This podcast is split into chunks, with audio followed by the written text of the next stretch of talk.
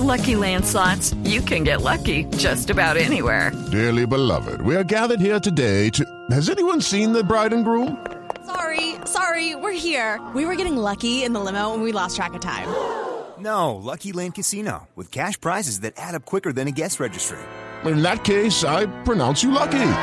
Play for free at LuckyLandSlots.com. Daily bonuses are waiting. No purchase necessary. Void were prohibited by law. 18 plus. Terms and conditions apply. See website for details. Voces y sonidos de Colombia y el mundo en Blue Radio y BlueRadio.com, porque la verdad es de todos. Se agrava la crisis política y social en Venezuela. Blue Radio informa desde Caracas. A las 6 de la tarde, 8 minutos, el rector del Consejo Nacional Electoral en Venezuela, Luis Emilio Rondón, anunció que tal como denunció el pasado martes, las elecciones del 30 de julio para la constituyente convocada por Nicolás Maduro no tuvieron los controles necesarios. Santiago Martínez con la información. Así es, buenas tardes. Por el rector del CNE, Luis Emilio Rondón, existe una duda razonable en cuanto a la cantidad de personas que efectivamente votaron en la constituyente del pasado día domingo. Esto luego de lo que se conoció la mañana de este miércoles desde la empresa Smartmatic, la que controla las máquinas electorales acá en Venezuela. Insistió el rector Rondón que se debe suspender el proceso de juramentación y de entrega de credenciales a estos constituyentes y permitir una revisión exhaustiva de las actas de votación.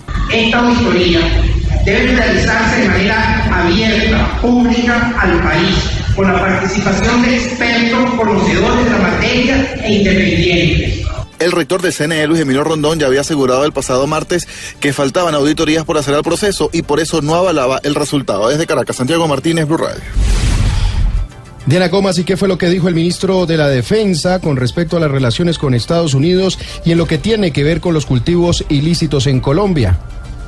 Ante la advertencia del subsecretario antinarcóticos de Estados Unidos sobre futuros problemas en la relación bilateral con Colombia de no solucionarse el asunto de cultivos ilícitos, el ministro de Defensa Luis Carlos Villegas señaló que si bien ya hay la mitad de la meta de los 50 mil cultivos erradicados, también correrían riesgo las relaciones del país con otros países. No, hay peligro entre la relación entre Colombia y el resto del mundo si no hacemos nada por reducir los cultivos. Por eso, eh, las instrucciones del presidente Santos han sido claras.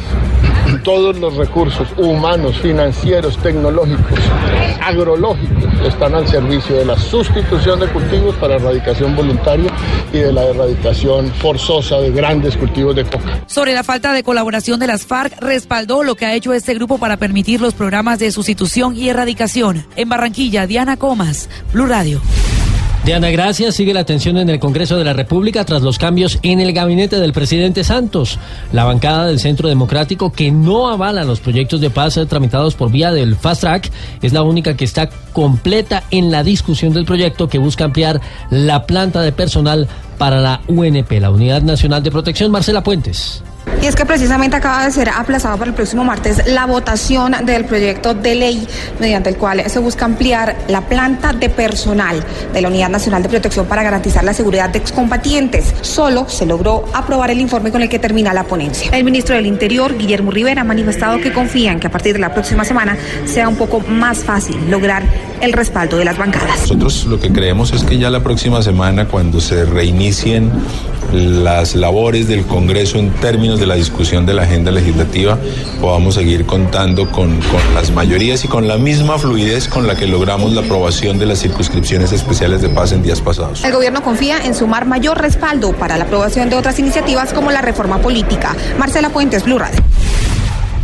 En audiencia que se adelanta en los juzgados de Palo Quemado en Bogotá, los cinco exdirectivos de Reficar se declararon inocentes. Acaban de decir que son inocentes estos eh, directivos. Eh, Julián Ríos. Buenas tardes, los cinco directivos de Reficar y los dos eh, representantes de la empresa CBI en los Estados Unidos no aceptaron los cargos ante un juez de control de garantías de Palo Quemado. La fiscalía los señala de haberse apoderado de cerca de 610 mil millones de pesos de la refinería de Cartagena en varias irregularidades. Los exdirectivos se declararon inocentes de los delitos de enriquecimiento ilícito, concierto para delinquir, fraude y falsedad, entre otros.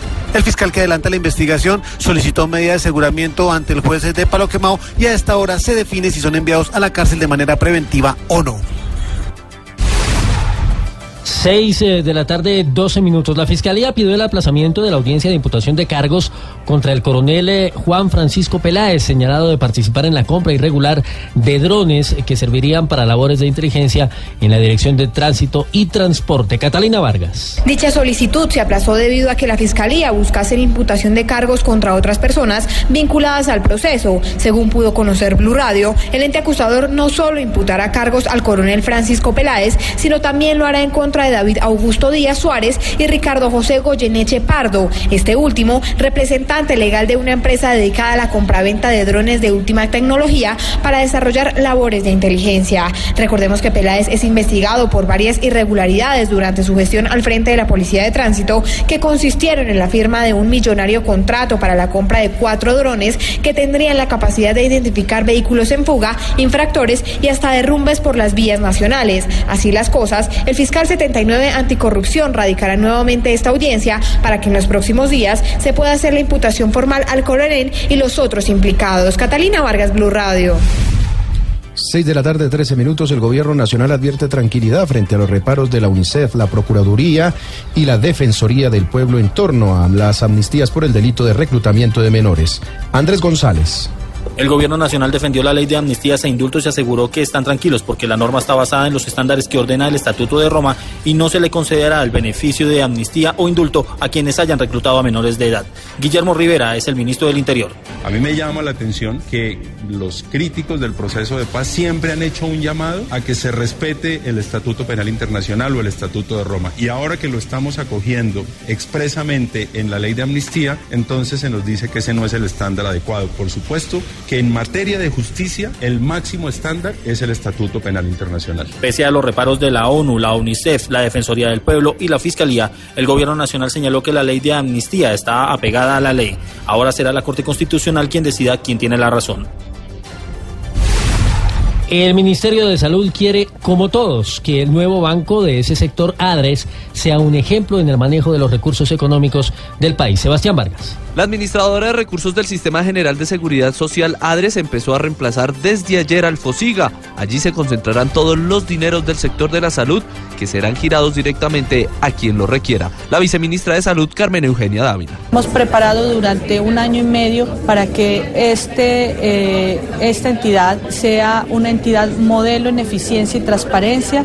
Eh, estamos, es un día muy importante para el país. Eh, es, esta entidad va a ser el corazón del Sistema General de Seguridad Social en Salud. Los usuarios no tendrán ningún inconveniente del paso del FOSIGA a ADRES, entidad que manejará un presupuesto de más de 24 billones de pesos. Sebastián Vargas, Blue Radio. 6 de la tarde, 15 minutos en deportes. Hoy se definirá el sexto equipo clasificado a los cuartos de final de la Copa Águila con el compromiso entre Deportivo Pasto e Independiente Medellín. Pablo Ríos. En el Estadio Departamental Libertad de Nariño a las 7 y 30 de la noche se disputará el juego de vuelta entre pastuzos y antioqueños. En el primer compromiso, el Medellín ganó 1 a 0. Eduardo Atuesta, volante del Poderoso, habla sobre la clave para conseguir la clasificación. No, hay que manejarlos, hay que ser inteligentes y, y pensar más en, en lo que podemos hacer nosotros con la pelota para hacerle daño a ellos inteligentemente para no quedar descubierto atrás. El ganador de esta llave se medirá al vencedor entre la Equidad y Santa Fe. Los cruces que ya están definidos son Junior Millonarios y el clásico Vallecaucano entre Cali y América. Finalmente, en noticias de la selección Colombia, el brasileño Wilton Sampaio será el árbitro para el duelo contra Venezuela el próximo 31 de agosto por las eliminatorias al Mundial de Rusia 2018. Pablo Ríos González, Blue Radio. Y ahora en Blue Radio, la información de Bogotá y la región. Tres importantes proyectos presentará la alcaldía de Bogotá esta semana al Consejo de la Ciudad. ¿Cuáles son, David Gallego?